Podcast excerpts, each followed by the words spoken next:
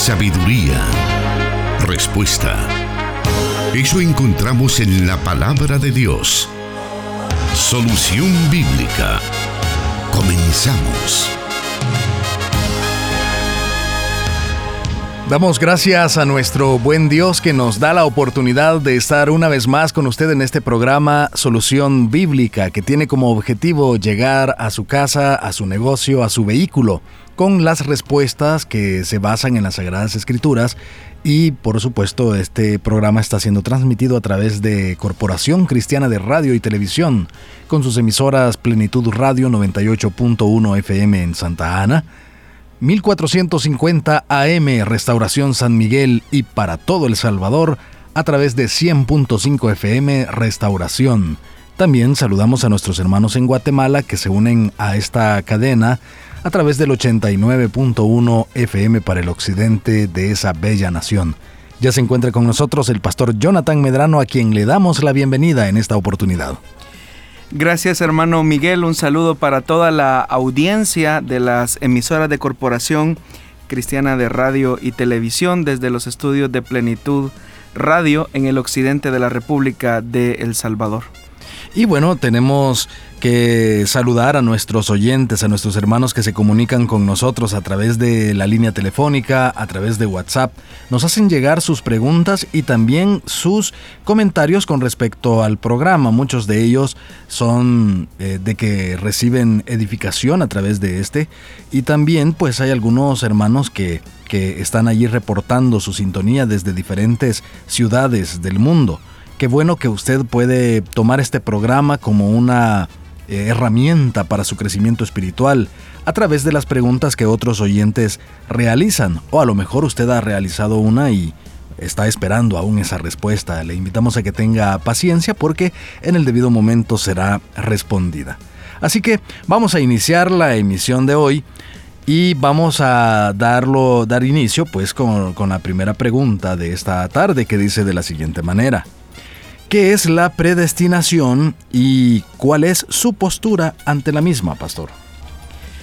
Bueno, al hablar acerca de la doctrina bíblica de la predestinación, hacemos referencia a la acción eterna de Dios por la que en su soberanía escoge a ciertas personas de entre la humanidad para hacerlas beneficiarias de la gracia de la salvación, sin tomar en cuenta los méritos de ellas.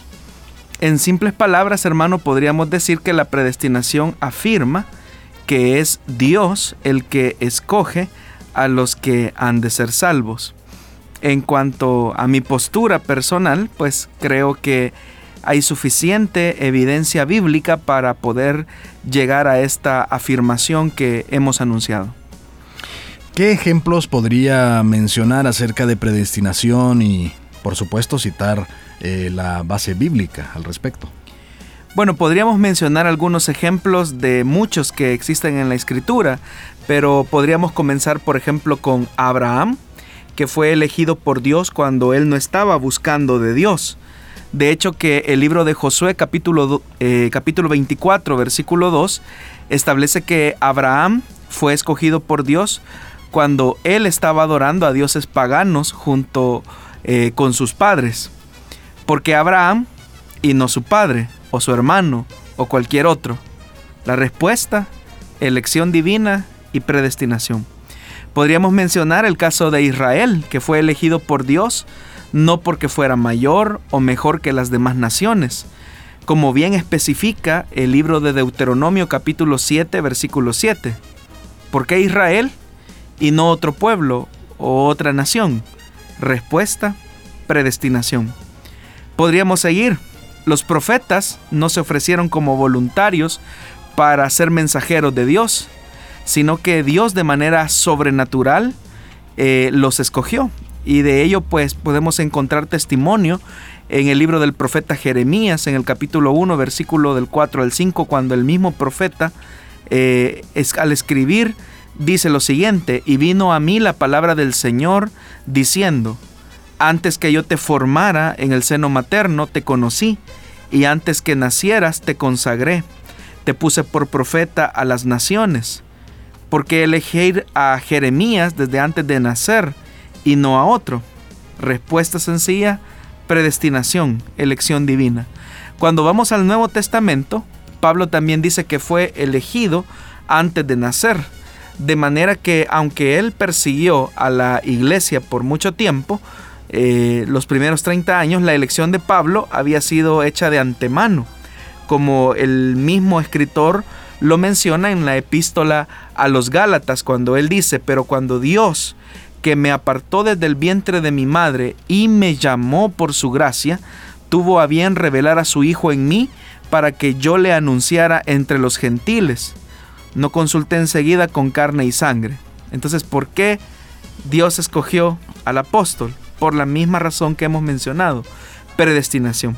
Pero no solo el apóstol Pablo fue elegido desde antes del nacimiento, sino que incluso los doce discípulos fueron escogidos de esa forma, al punto que el escritor en el Evangelio de Juan, en el capítulo 15, versículo 16, menciona, Vosotros no me escogisteis a mí, sino que yo os escogí a vosotros. ¿Por qué? La razón es porque Cristo quería dejar en claro que es Dios quien toma la iniciativa de dicha selección y no es el hombre. Al fin de cuentas es su creación, es su plan, es su reino, es su gloria la que está en juego y nosotros somos las criaturas y no el creador. Podríamos seguir más en el caso de Juan el Bautista, que dice la escritura que nació lleno del Espíritu Santo, según revela el Evangelio de Lucas en el capítulo 1, versículo del 14 al 15, eh, aún desde el vientre de su madre. Entonces, aún desde que este Juan estaba en el vientre de su madre, él ya había sido escogido y lleno del Espíritu Santo.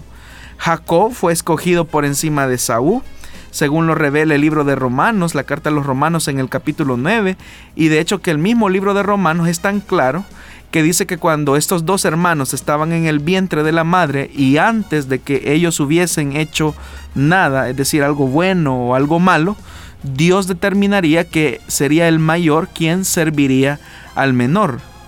¿Por qué? La respuesta sigue siendo la predestinación y el mismo escritor lo dice de la siguiente manera, para que el propósito de Dios conforme a su elección permaneciera. Romanos 9:11.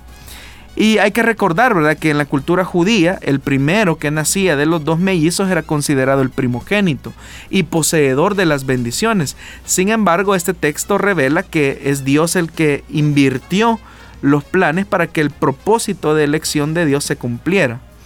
Aún nosotros, hermanos, eh, hemos sido escogidos de esa manera, es decir, los gentiles. Fuimos elegidos cuando ninguno de nosotros estaba buscando a Dios, cuando ninguno de nosotros tenía interés en Dios.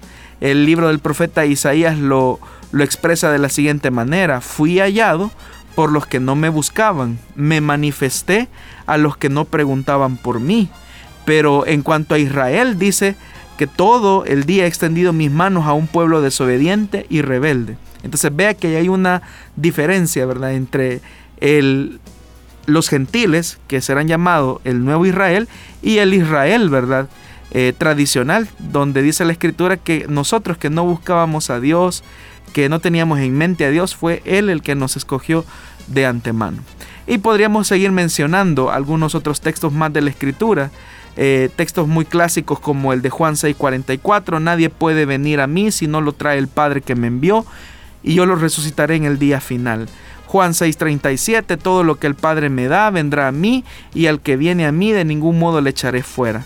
Juan 6:39, y esta es la voluntad del que me envió, que todo lo que Él me ha dado, yo no pierda nada, sino que lo resucite en el día final. Y así podríamos seguir enumerando una larga lista que da evidencia claramente acerca de la doctrina de la predestinación. Ahora, con relación a este, a este tema, y quizá teniendo en cuenta algunas preguntas que podemos ver constantemente de, de nuestra audiencia, ¿Qué pasa con respecto a los niños que mueren, ya sea antes de nacer o recién nacidos?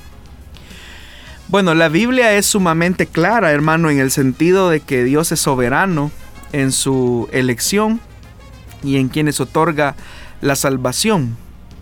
De hecho que en el libro de Efesios, en el capítulo 1, Pablo menciona eh, lo siguiente, dice que fuimos predestinados antes de la fundación del mundo. Pablo en el libro de Romanos, como lo mencioné en el capítulo 9, hace ver que esa predestinación no se hace en base ni a la fe que Dios prevé que el hombre va a tener o a la bondad que el hombre va a tener, sino más bien al puro efecto eh, o afecto de su voluntad. Es decir, Dios dice claramente en su palabra, yo tendré misericordia del que yo tenga misericordia. Eh, entonces, en relación a esto, eh, tendríamos que decir claramente que la predestinación, y esto incluye incluso, incluso a, los, a los que han muerto a una corta edad, al punto que no han tenido conciencia de su condición de pecado, pues la Biblia establece claramente que es Dios el que tiene misericordia del que quiera tener misericordia.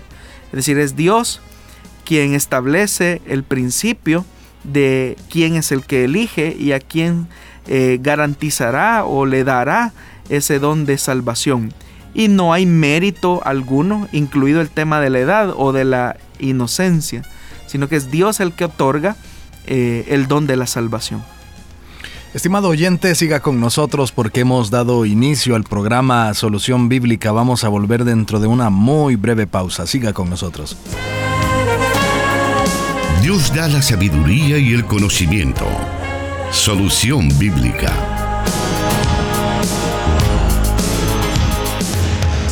Queremos saludar a quienes se unen con nosotros a través de Facebook Live.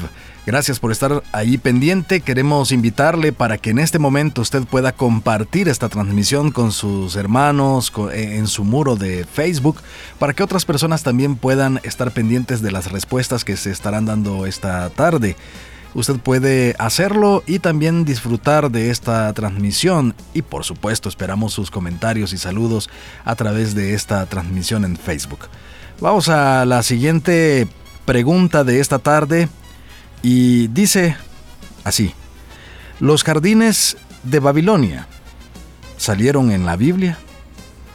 Bueno, los jardines colgantes de Babilonia, considerada como una de las siete maravillas del mundo antiguo, eh, no, hay ninguna mención directa eh, en, la escritura. Lo que sí podemos encontrar es una referencia indirecta y es cuando Nabucodonosor se asombra de las construcciones y del, avance que había tenido el imperio babilónico.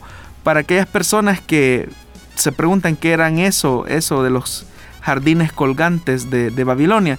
Bueno, el rey Nabucodonosor eh, diseñó esta obra eh, de gran envergadura para que se constituyera en una de las siete maravillas eh, del mundo antiguo para su esposa, era una princesa meda que añoraba las montañas de su país, pero debido a que eh, la topografía de Babilonia es llana, a Nabucodonosor se le ocurrió eh, construir una especie de arcos eh, que eran progresivamente más altos a modo de, de, escalones y que recrearan en cierta forma o simularan una especie de montaña eh, y esta construcción de mampostería era lo suficientemente amplia como para colocar sobre ellas eh, tierra y mantener árboles, de tal forma que eh, esta construcción simulaba como una especie de, de montaña, pero era tan hermoso el diseño arquitectónico que muy seguramente cuando Nabucodonosor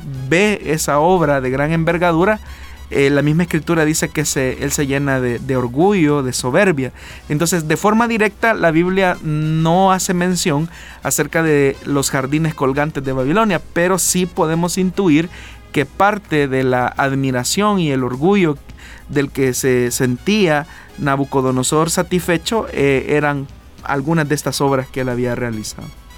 Con referencia a esto, es bastante conocido este relato en el libro de Daniel, o, sea, acerca de este personaje que usted menciona, Nabucodonosor.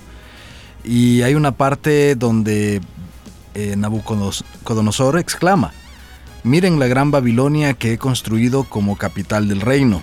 La he construido con mi gran poder, para mi propia honra. Y como consecuencia a esto que exclamó, lo conduce a una locura para actuar como bestia entre los animales del campo. Al finalizar su castigo, exclama ciertas palabras que podrían sonar con cierta arrogancia cuando dice, recobré el juicio y al momento me fueron devueltos la honra, el esplendor y la gloria de mi reino. Mis consejeros y mis, cortesanos vinieron a buscarme y me fue devuelto el trono. Llegué a ser más poderoso que antes, dice el relato. Entonces, eh, ¿podría ver algún tipo de arrogancia en estas palabras ya después del gran castigo que tuvo? Bueno, efectivamente, hermano, eh, como usted señala en el relato del libro de Daniel, efectivamente cuando él exclama eh, y se ensoberbece por ver la majestad, la gloria del imperio babilónico, él dice, esto es obra de mis manos, es para mi gloria, es para mi propia honra. Entonces dice la Biblia que ni bien había terminado de hablar, cuando sobrevino, él, sobre, sobrevino para él un castigo que lo hizo actuar como un animal, eh, al punto que andaba comiendo hierba, dice la Biblia que el rocío de la mañana le caía sobre su cuerpo, es decir, que andaba completamente desnudo, es decir, había perdido todo el juicio, es lo que el texto quiere dar a entender. Y a la vuelta de siete años, eh, la escritura dice que él recobra el juicio y exclama precisamente esas palabras que usted bien menciona. Ahora bien, más adelante, a pesar de que dice, me fue devuelto el trono, la gloria de mi reino, y es más lo que dice, eh, dice la parte final, llegué a ser más poderoso que antes, y como usted bien lo menciona, eso pudiese sonar como una actitud todavía más arrogante, y uno podría hacerse la pregunta, bueno, entonces estos siete años no sirvieron para nada. Y no, la verdad es que más adelante la Biblia dice lo siguiente, por eso yo, Nabucodonosor, alabo exalto y glorifico al Rey del cielo, porque siempre procede con rectitud y justicia y es capaz de humillar a los soberbios. Esto se encuentra en Daniel capítulo 4 versículo 36 al 37. Entonces, ¿cuál es el tema que se quiere señalar acá? No es que eh, Nabucodonosor eh, tendría o tuviese que ignorar los triunfos que hubiese logrado. Es más, Nabucodonosor tenía que estar muy consciente de todas las glorias que había alcanzado, siempre y cuando no olvidase que quien le había permitido construir todas esas obras, todos esos triunfos, eh, era porque Dios estaba mediando a su favor. Entonces, esto nos deja una importante lección, hermano Miguel, porque muchas veces solemos confundir la baja autoestima con humildad, y eso no es así no debe de ser así. Nosotros como cristianos debemos de estar conscientes de nuestras cualidades, de nuestras virtudes, es decir, saber para qué somos buenos o en qué somos buenos. Y al estar consciente de esas virtudes, de esos talentos, nosotros debemos de glorificar al Señor porque, como dice la misma escritura, todo don perfecto, toda dádiva proviene del Padre de las Luces. Entonces, consciente de esa verdad, nosotros podemos equilibrar aquellas virtudes que Dios nos ha dado, aquellos triunfos que el Señor nos ha dado, pero sin olvidar que esos triunfos proceden de Dios. Muy bien, gracias por esa respuesta y queremos saludar a nuestros hermanos que están unidos con nosotros a través de Facebook Live. Saludamos al hermano Josué Alvarado que nos dice buenísimo programa, bendiciones. Gloria Cáceres, excelente, bendición. Ana Lemus Lemus nos dice bonito programa, Dios es grande. Leo Peña nos dice bastante completo el programa y muy bien explicado. Roxana García Soriano, saludos y bendiciones. Gracias por estarse reportando con nosotros, gracias por estar comentando en nuestra fanpage y en esta transmisión de Facebook Live. Vamos a continuar con más respuestas en un momento, vamos a hacer una pequeña pausa, quédese con nosotros. Plenitud Radio, 98.1 FM Santa Ana y 100.5 FM Restauración. Transmitiendo solución bíblica para El Salvador y el mundo. En el transcurso de este programa usted podrá escuchar unos números telefónicos a los cuales puede comunicarse con nosotros, también números que puede agregar en su WhatsApp para que nos envíe sus preguntas para así poder tener su respuesta. Nosotros cada una de ellas las vamos llevando en una lista y por orden de llegada se les va dando la respectiva respuesta en su momento. Así que le invitamos para que se comunique con nosotros con su pregunta. Vamos a la tercera de esta tarde y dice de la siguiente manera. Quiero saber qué tiene que ver el número 40 en la Biblia, ya que en varias ocasiones se menciona. Gracias hermanos y muchas bendiciones. Bueno, el número 40, hermano, efectivamente aparece en repetidas ocasiones en la Biblia y en ciertos momentos claves de la historia bíblica. Podríamos mencionar cuando Dios envió el diluvio, que fueron 40 días y 40 noches que estuvo lloviendo sobre la tierra. Podríamos hablar de Isaac, que tenía 40 años cuando se casó con Rebeca. También podríamos hablar de Esaú, eh, cuando contrajo eh, matrimonio. Podríamos hablar también de Moisés, que guió al pueblo de Israel durante 40 años por el desierto hasta la tierra prometida y pasó 40 días de oración en el monte Sinaí antes de recibir las tablas de la ley, como lo dice el libro de Deuteronomio capítulo 9, versículo del 9 al 11. Podríamos hablar de Moisés. La Biblia dice que vivió 120 años y una, una, vida que Esteban, de hecho que en su discurso en el libro de los Hechos, la relató en, en, los siguientes momentos, 40 años en Egipto, otros 40 años como pastor en la tierra de Madián y otros 40 años en su travesía por el desierto. Podríamos hablar de los dos espías de Israel que exploraron la tierra de Canaán durante 40 días. Podríamos hablar de Goliat que desafió a los israelitas por, por espacio de 40 días. Podríamos hablar del el reino de David que duró 40 años. Podríamos hablar incluso acerca del profeta Elías que pasó 40 días en ayuno en el desierto hasta encontrarse con Dios en el monte Horeb.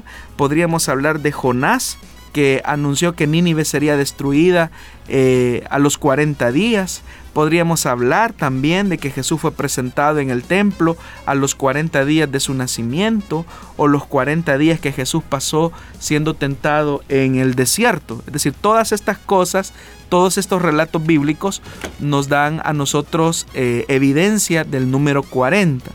Ahora, el número 40 eh, básicamente habla de un tiempo de purificación, habla de un tiempo de preparación y habla también de un tiempo de renovación. Es decir, al, observar de manera general eh, el número 40 en todos estos sucesos bíblicos, podríamos encontrar que habla de estos momentos, un proceso de purificación, de preparación y también de renovación. Bueno, vamos a aprovechar esta la coyuntura de esta pregunta para poder hablar un poco acerca de este número tan significativo y se nos viene a la mente que en mayo de 2017 Misión Cristiana Elim, eh, Misión Cristiana Elim en San Salvador, Misión, Cristiana Elim como tal, ¿verdad? Cumplió 40 años de presencia evangelizadora en El Salvador. En abril de este año, Misión Cristiana Elim en Santa Ana llega también a los 40 años, que coinciden también con los 40 años de ministerio del pastor Mario Vega.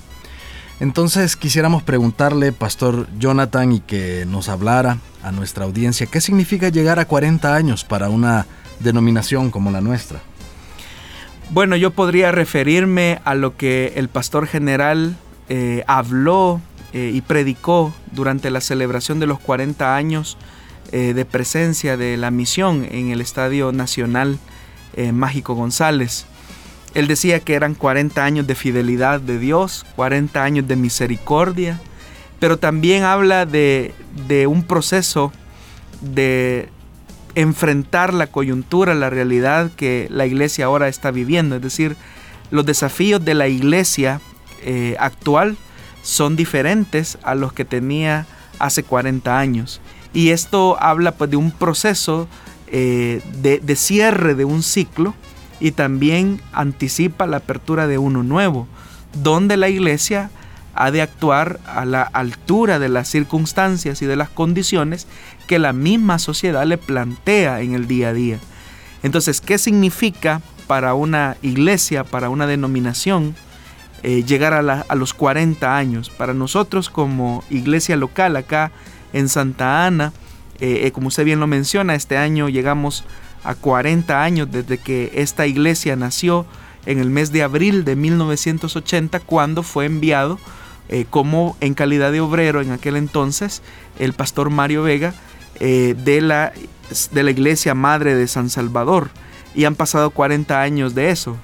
Como iglesia lo que podemos ver nuevamente es la fidelidad, la misericordia de Dios y también la oportunidad que la iglesia crezca no solamente en el aspecto numérico, sino en la profundidad de las enseñanzas cristianas, en el apego y la vivencia que cada uno de los cristianos como discípulos de Jesús debemos de tener frente a la sociedad que nos exige un cambio y una transformación en el modelo de vida, anticipando ese testimonio como una señal clara de la transformación que solo Jesucristo y su Evangelio pueden hacer en la vida del hombre. Entonces todos estos elementos eh, son eh, un tiempo de reflexión, pero también un tiempo de renovación, como también en el aspecto bíblico esto significa. Es decir, es una nueva etapa donde Dios nos lleva hacia un nuevo horizonte y ese horizonte ha de estar determinado por su soberanía, por su voluntad, por los planes que Él tiene en este caso para nuestra iglesia local acá en Santa Ana, pero hablándolo en términos generales y como el pastor general lo mencionaba en esa celebración, eh, hacer un compromiso como cristiano frente a los nuevos desafíos eh, que, se, que se venían o que se vienen para el futuro. Tal vez usted no lo quiera revelar a detalle, pero se está preparando la iglesia para poder, digamos, eh, conmemorar, celebrar estos 40 primeros años que a los que llega? Bueno, efectivamente, hermano Miguel, este año, si el Señor no ha venido por su iglesia, estaremos dando testimonio público de la fidelidad de Dios con Iglesia Elim de Santa Ana en el estadio de la ciudad de Santa Ana, conocido popularmente como Oscar eh, Quiteño. Así que el domingo 12 de abril estaremos dándole gracias a Dios por su fidelidad. Será un culto solemne eh, de gratitud a nuestro Dios.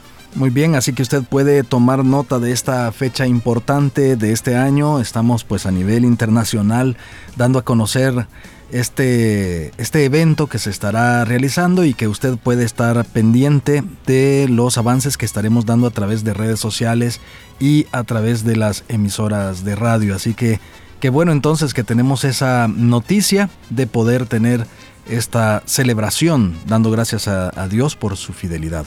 Vamos a irnos a una pausa en estos momentos y volvemos con más de Solución Bíblica.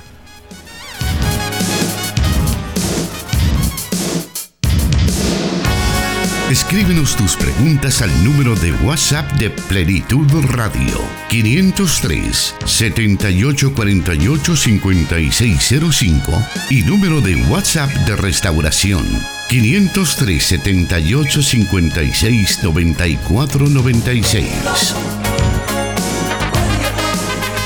Seguimos adelante dando a conocer las respuestas bíblicas acá en Solución Bíblica, esas respuestas a sus preguntas.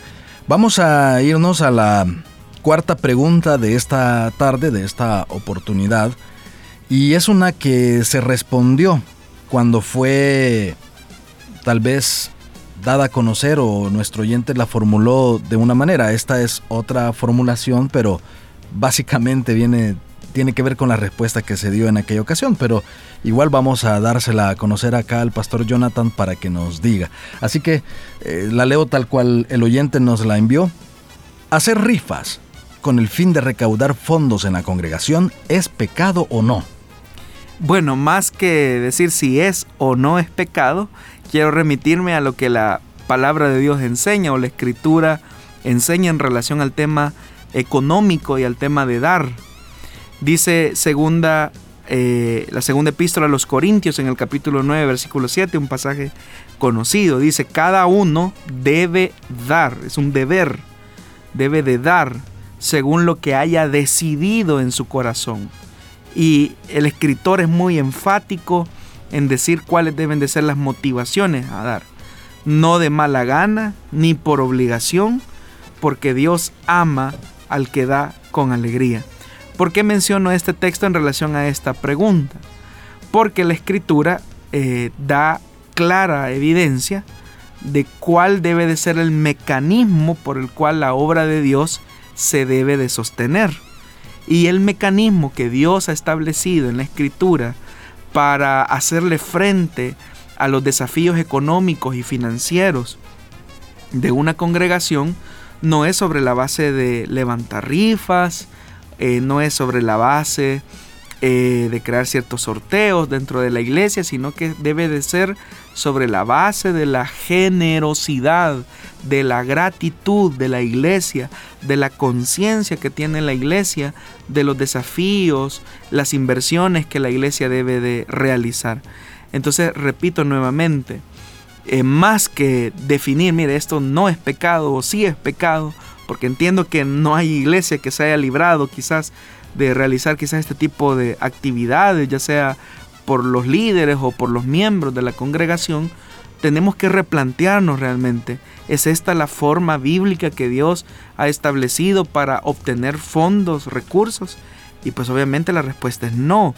Lo que la Biblia enseña es que los cristianos debemos de ser motivados, motivados, no amenazados, motivados a dar.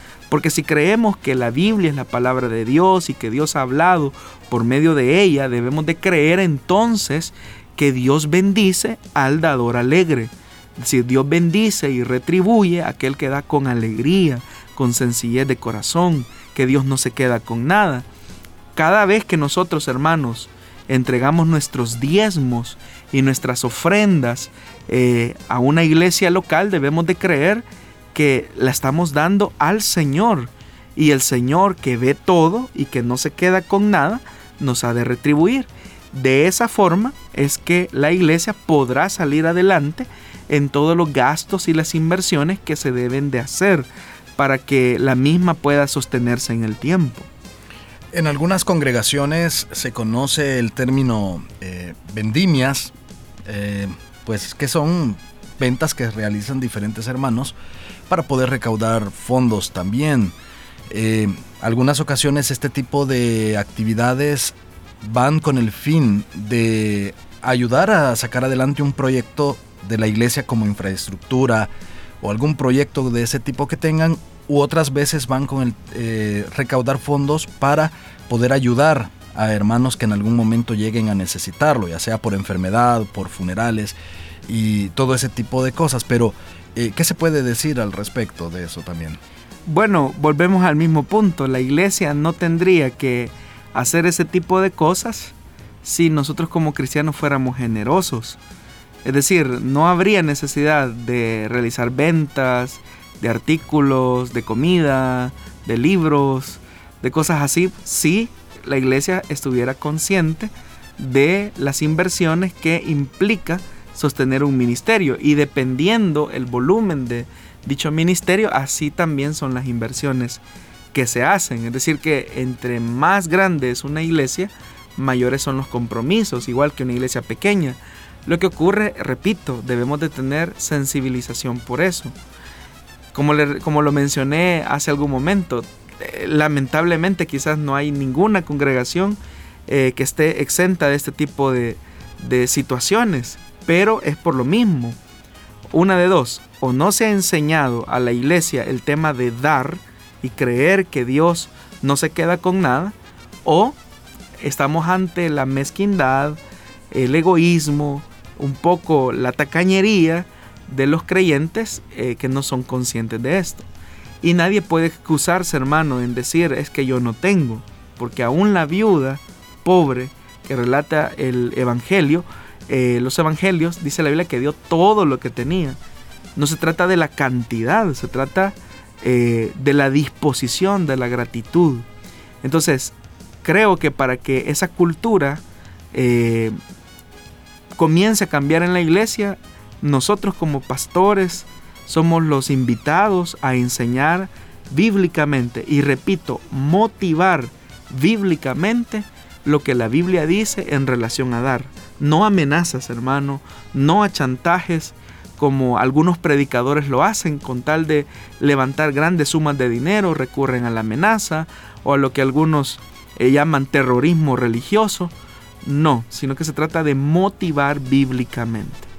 Bueno, de hecho eso era una de las cosas que queríamos preguntar acerca de cómo poder motivar a la gente para que pueda tener la conciencia sobre el dar, ya que usted lo ha abordado, pues, ¿qué podemos decir de aquellas personas que dicen, no, yo no ofrendo así, eh, pues, para la iglesia o no doy los diezmos en la iglesia, prefiero mejor ayudarle a alguien de la calle, pienso que estoy haciendo más porque en sus mentes está aquella idea de los diezmos y las ofrendas van para las, los bolsillos y para que los pastores o líderes de las iglesias eh, ellos puedan mejorarse económicamente. Yo no dudo, hermano, que hay casos de muy sonados tristemente de predicadores que han estafado a sus congregaciones, eh, donde hay una malversación de fondos, donde se levanta una iniciativa y se le dice a los hermanos que lo recaudado va a ir para eh, la construcción o el mejoramiento de un edificio y al final pasa el tiempo, pasa el tiempo y nunca se compra nada, De hecho que utilizar un recurso eh, para otra cosa, aun cuando sea de la misma iglesia, es malversar fondos. Porque si usted motivó una actividad para un rubro específico y ese fue el compromiso que se adquirió con la iglesia, como parte de la fidelidad del ministro, es que lo que se dijo que se iba a hacer se debe de cumplir. Entonces yo no dudo, hermano, que haya mm, pastores, si les podemos hacer el favor, que se hayan convertido en estafadores. Que tienen una buena vida a costa de los ingresos de la congregación, de muchos de los hermanos que ahí asisten. Pero también, hermano, así como existen billetes falsos, no podemos desechar todos los billetes, ¿verdad? Hay billetes eh, buenos, por decirlo así. Eh, y lo mismo ocurre acá, así como hay falsos ministros, también hay genuinos ministros que viven en integridad, que son fieles, son transparentes al momento de administrar los recursos con su junta directiva.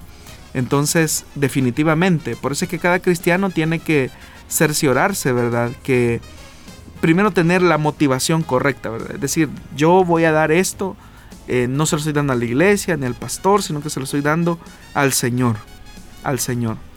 Si esa organización no los administra bien, será el pastor quien será juzgado delante de Dios por malversar fondos. Pero nosotros como cristianos no podemos rehuir a nuestro compromiso. Y hay cosas, hermano, que esas como esas, ¿verdad? Eh, yo lo que hago es que mi diezmo lo doy para ayudar al necesitado. Eso sería lo mejor. O mis ofrendas, mejor yo se la doy a alguien que lo necesite. Se oye bien, se escucha bien, pero no es lo que la Biblia dice. Entonces volvemos al punto. Eh, ¿Vamos a ser obedientes a la palabra o nuestros prejuicios se van a anteponer, nuestros criterios, nuestra experiencia se va a anteponer ante lo que la palabra de Dios enseña en su palabra? Sino de qué otra forma vamos a experimentar eh, la bendición de dar y que también Dios eh, retribuya eso, eso que hemos sembrado. Y al final de tanto, no es tanto buscar una recompensa, una retribución de Dios, sino que lo que se hace para el Señor debe de ser hecho con amor, dar con amor a la obra de Dios, no por necesidad, no por tristeza, no de mala gana, como dice el apóstol Pablo, sino porque hay gratitud genuina hacia el Señor y hacia su obra. Muy bien, el, el Estado puede auditar, lo hace, no lo hace, qué pasaría si lo hiciera a una iglesia en el tema financiero y la congregación puede auditar a una iglesia. Bueno, depende de cada organización, ¿no? Pero desde hace algunos años eh, se ha auditado, ¿verdad? Por parte del gobierno las, eh, las arcas de la... Es decir, cómo se están manejando los recursos dentro de una congregación, ¿verdad? Hacienda, entiendo que auditado algunas iglesias porque han existido ciertos escándalos en algunas congregaciones por el tema del, lavado de dinero, Es decir, eh, Hacienda ha puesto como el ojo en eso. Pero yo estaría muy feliz que, que se audite a todas las congregaciones, a las iglesias, ¿verdad? Porque esa sería la forma de clarificar quién está haciendo bien las cosas y quiénes eh, las están haciendo mal. En el caso, por ejemplo, de nuestra misión, de nuestra iglesia, cabe mencionar que ninguno de los ministros de los pastores administramos recursos ni dinero. Por ejemplo, nosotros tenemos eh, un pastor general, eh, cada iglesia local tiene un pastor principal y bajo la norma eh, de administración de nuestra congregación los pastores no administramos dinero. Es la junta de ancianos, que no solo es una persona, sino que a veces es un colegiado. por ejemplo, en el caso de Elim San Salvador creo que son como ocho ancianos los que administran el recurso. De tal forma que los pastores, y eso incluye pues a nuestro pastor general, ellos no tocan eh, dinero. Y en el caso de nuestra misión se hacen auditorías internas y auditorías externas. Y para la gloria de Dios, en todas ellas, eh, la iglesia ha salido muy bien calificada. Y también ya hemos tenido visitas eh, de Hacienda, ¿verdad? Y la iglesia también ha salido bien. Lo que ocurre, como repito, es que como las personas eh, muchas veces hablan eh, acerca de estos malos obreros, entonces incluyen a todas las iglesias, ¿verdad? Pero si una congregación está haciendo bien las cosas, eso no es noticia. Así como hay malos pastores, hay buenos pastores, así como hay malas iglesias, hay buenas iglesias que están haciendo las cosas con transparencia y con honestidad. Y el día que cualquiera, en el caso por ejemplo de Elim alguien quiera ver cómo se administran los recursos, no hay ningún problema porque no hay nada que temer. No hay nada que temer de cómo se administran los recursos dentro de nuestra denominación. Muy bien, gracias por responder a todo esto con respecto a la pregunta de nuestro oyente eh, que surgió y que bueno pues que nos dio la oportunidad de despejar todos estos temas. Queremos saludar a quienes están pendientes de nosotros a través de Facebook Live y por ahí nos está saludando Mario Sagastume, que nos dice, Dios le bendiga hermanos por tan bonito programa, pues que nuestro Señor siga dando su sabiduría e inteligencia a nuestro pastor Jonathan y Miguel Trejo, para responder dudas que tengamos la audiencia sobre lo espiritual. Bendiciones. También por acá nuestro hermano Víctor Manzano dice, Dios les bendiga, quisiera saber en qué consiste el género apocalíptico, el cual es usado en el libro de Apocalipsis. De antemano, gracias por la respuesta tan excelente programa. Claro, ya se ha tomado nota de la pregunta de nuestro hermano y en la brevedad posible será respondido también. Saludamos a nuestros hermanos en Guatemala que se están reportando con nosotros y diciéndonos que el programa está sonando pues en el occidente de Guatemala con mucha claridad y disfrutando de cada una de estas respuestas. Vamos a irnos a una pequeña pausa y volvemos con más del programa Solución Bíblica. Su palabra es luz. Solución Bíblica.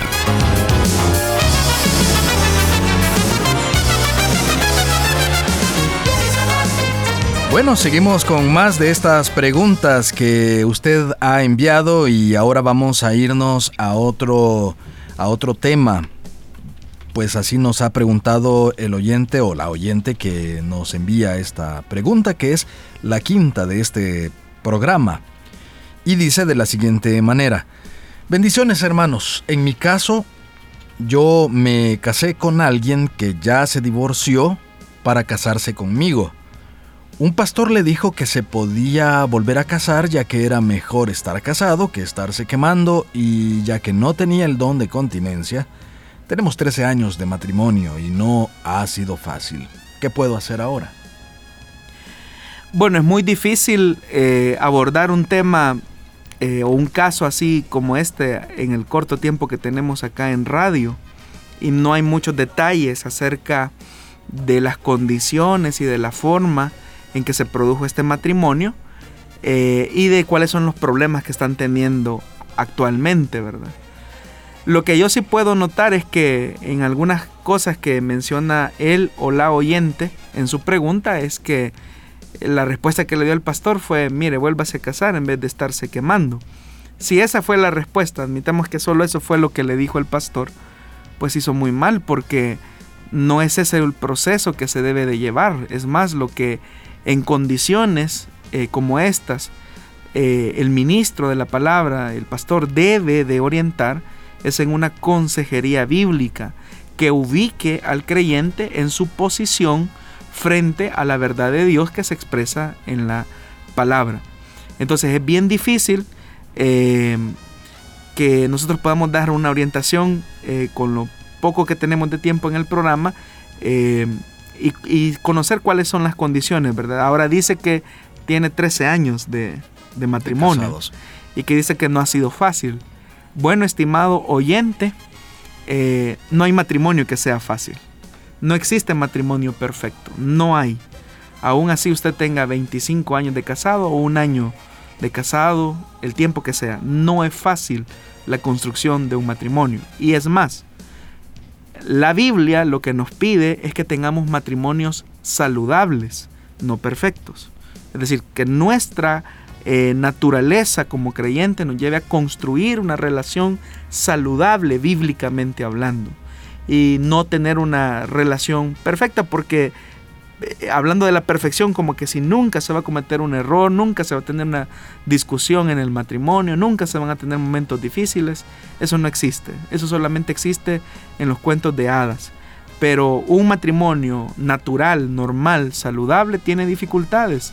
Eh, lo que sí habría que ver es cuáles son esas dificultades que eh, la oyente o el oyente menciona. Entonces lo que yo le podría recomendar es que usted busque a su pastor eh, para buscar orientación y ayuda en relación a la dificultad que pueda estar atravesando.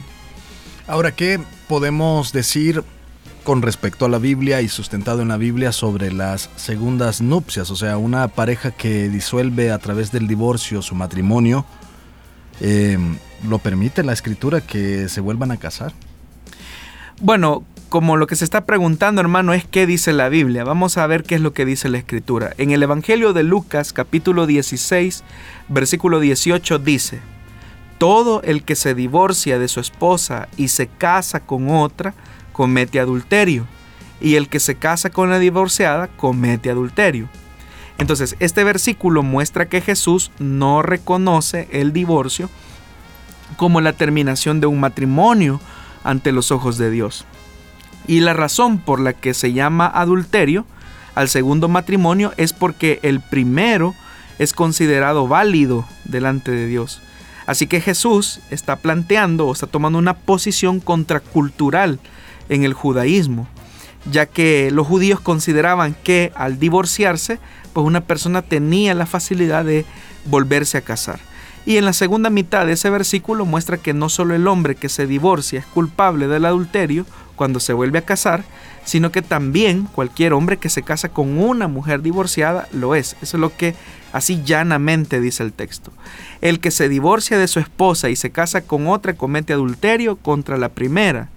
Eh, dice el Evangelio de Marcos capítulo 10 versículo del 11 al 12. Y si la mujer se divorcia de su esposo y se casa con otro, comete adulterio. Entonces este texto repite nuevamente la primera mitad del Evangelio de Lucas, pero va más allá. Y dice que no solo el hombre que se divorcia, sino también la mujer que se divorcia y luego se vuelve a casar, esta también comete adulterio, es lo que está diciendo podríamos mencionar otro texto, por ejemplo en Mateo capítulo 19 versículo del 3 al 8, y es el momento en el que los fariseos le preguntan a Jesús si es lícito darle a una mujer carta de divorcio por cualquier cosa. Y nosotros encontramos que Dios eh, en su palabra establece un principio y Jesús lo reconoce. Es más, él mismo dice si, si por qué ellos se divorcian ellos, eh, Jesús les dice que es por la dureza de su corazón. Es más, Jesús dice, porque al principio de la creación Dios los hizo hombre y mujer, y por eso dejará el hombre a su padre y a su madre y se unirá a su esposa. Los dos llegarán a ser un solo cuerpo, así que ya no son dos, sino solo uno. De tal forma, dice Jesús, que lo que Dios unió no lo separe el hombre. Entonces, ¿qué encontramos? Que tanto en Mateo como en Marcos, eh, los fariseos vienen a Jesús para ponerlo a prueba y preguntarle si era lícito o no divorciarse. Y evidentemente ellos están teniendo en mente el pasaje de Deuteronomio capítulo 24 versículo 1 que simplemente describe el divorcio como un hecho meramente eh, legal. Pero Jesús critica duramente la actitud de los fariseos al no reconocer en los libros de Moisés la intención más profunda y original de Dios para el matrimonio, que tiene que ver con el tema de la unidad, es decir, que por encima de los hijos, por encima de los problemas, la meta final de todo matrimonio es la unidad. Por eso es que él dice, eh, concluye de forma magistral, ya no son dos, sino solamente uno. De tal forma que lo que Dios unió, dice Jesús, no lo separe ningún hombre. También eh, podríamos mencionar en el caso de Mateo capítulo 5, versículo 31 al 32. Y Jesús dice, se ha dicho, el que repudia a su esposa debe darle un certificado de divorcio, pero yo les digo que excepto, y aquí hay una excepción, en caso de inmoralidad sexual, en el griego es la palabra forneia o porneia, eh, y por forneia se entiende a cualquier acto sexual que rompa esa unidad del matrimonio. Por eso hemos dicho que la meta de todo matrimonio por encima de los hijos es la unidad matrimonial. Pero esa unidad matrimonial se rompe cuando existe un pecado o lo que en griego es forneia, es decir, cualquier inmoralidad sexual. Ahora, vea lo que dice, pero yo les digo, siguiendo en Mateo capítulo 5, pero yo les digo que excepto en caso de inmoralidad sexual, todo el que se divorcia de su esposa la induce a cometer adulterio y el que se casa con la divorciada comete adulterio también. Entonces Jesús asume que en la mayoría de las situaciones en esa cultura, una esposa que ha sido repudiada por el marido terminará en un segundo matrimonio. Pero vea lo que dice, que sin embargo, o sea, a pesar de estas presiones, llama a este segundo matrimonio adulterio. O sea, es lo que así llanamente dice el texto. Pablo más adelante en Primera de Corintios capítulo 7 versículo del 10 al 11 dice, a los casados les doy la siguiente orden, no yo sino el Señor, que la mujer no se separe de su esposo, sin embargo, si se separa, que no se vuelva a casar, de lo contrario que se reconcilie con su esposo. Asimismo, que el hombre no se divorcie de su esposa. Entonces, cuando Pablo dice que este mandato no es suyo, sino del Señor, yo creo que Pablo está teniendo alguna palabra o alguna frase del Jesús histórico, por eso es que él dice es un mandato del Señor. Ahora, Pablo parece estar consciente de que la separación puede ser inevitable en algunos casos y por eso es que él tiene en mente una situación eh, de, lucha que el creyente tiene. Es decir, lo ideal es que no se separe, pero si llega un momento en que la situación es tan irreconciliable, entonces ni modo. Eh, lo que él dice, eh, no se vuelva a casar. O sea, es, tajante, es terminante el apóstol Pablo. Si se separa, no se vuelva a casar. O sea, es una determinación bastante clara. Ahora, ¿qué hay con respecto a aquellos casos donde ya existe violencia psicológica, física, económica, que ya la situación es insoportable y quizá lo único que queda ya es el divorcio? ¿Se podría permitir eso? Bueno, hemos visto en la escritura que la única excepción eh, para un divorcio es por causa de inmoralidad sexual, por infidelidad por adulterio. Sin embargo, en estos casos específicos, donde hay violencia física, donde hay violencia verbal, psicológica, eh, obviamente que ese no es el deseo de Dios.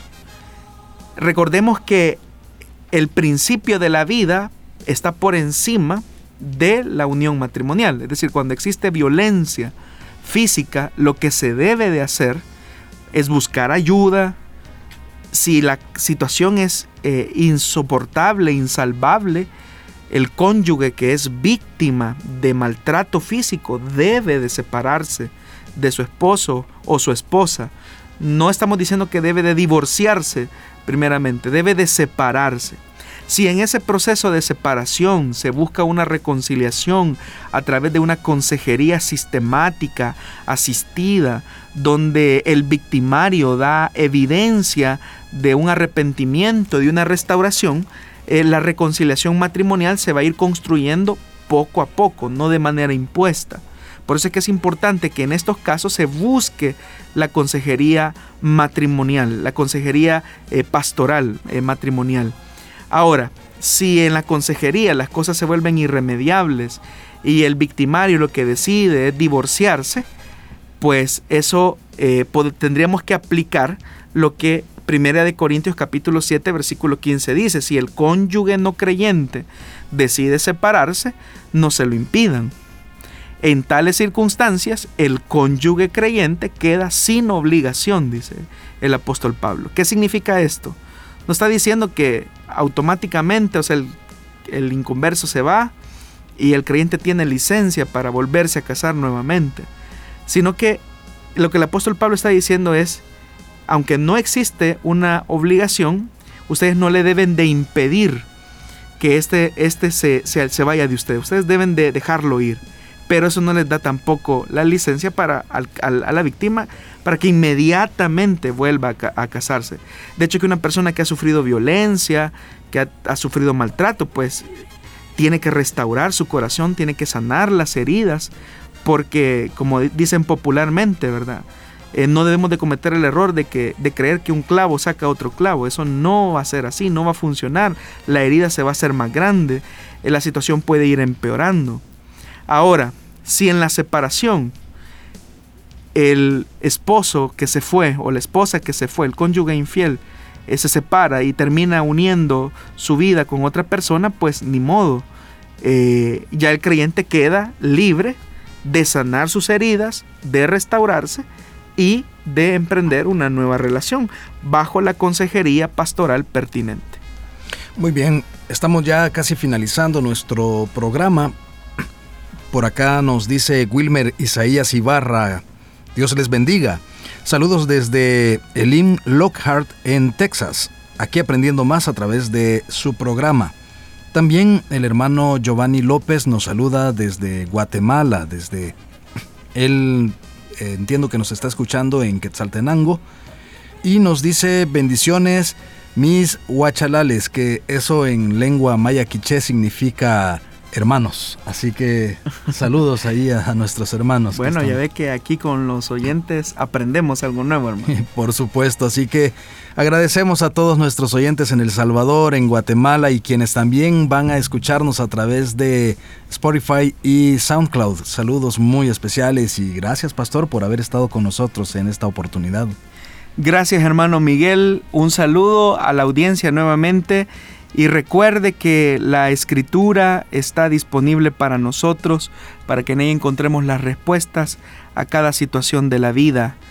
Eh, nuevamente, hermano, eh, mencionarles que ya estará disponible, ¿verdad? Esta edición del programa en las plataformas eh, digitales dentro de muy poco para que usted lo pueda buscar. Yo sé de algunos hermanos, incluso me han preguntado a mí, hermano, estoy pendiente de cuando ustedes suben el programa porque lo vuelvo a escuchar nuevamente.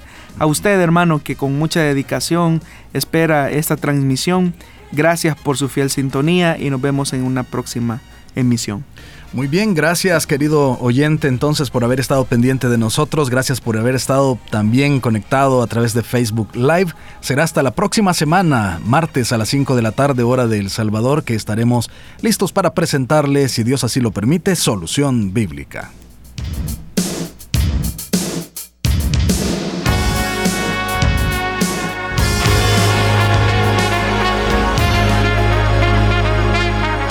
Encontramos respuesta en la palabra de Dios. Solución bíblica. Hasta el próximo programa.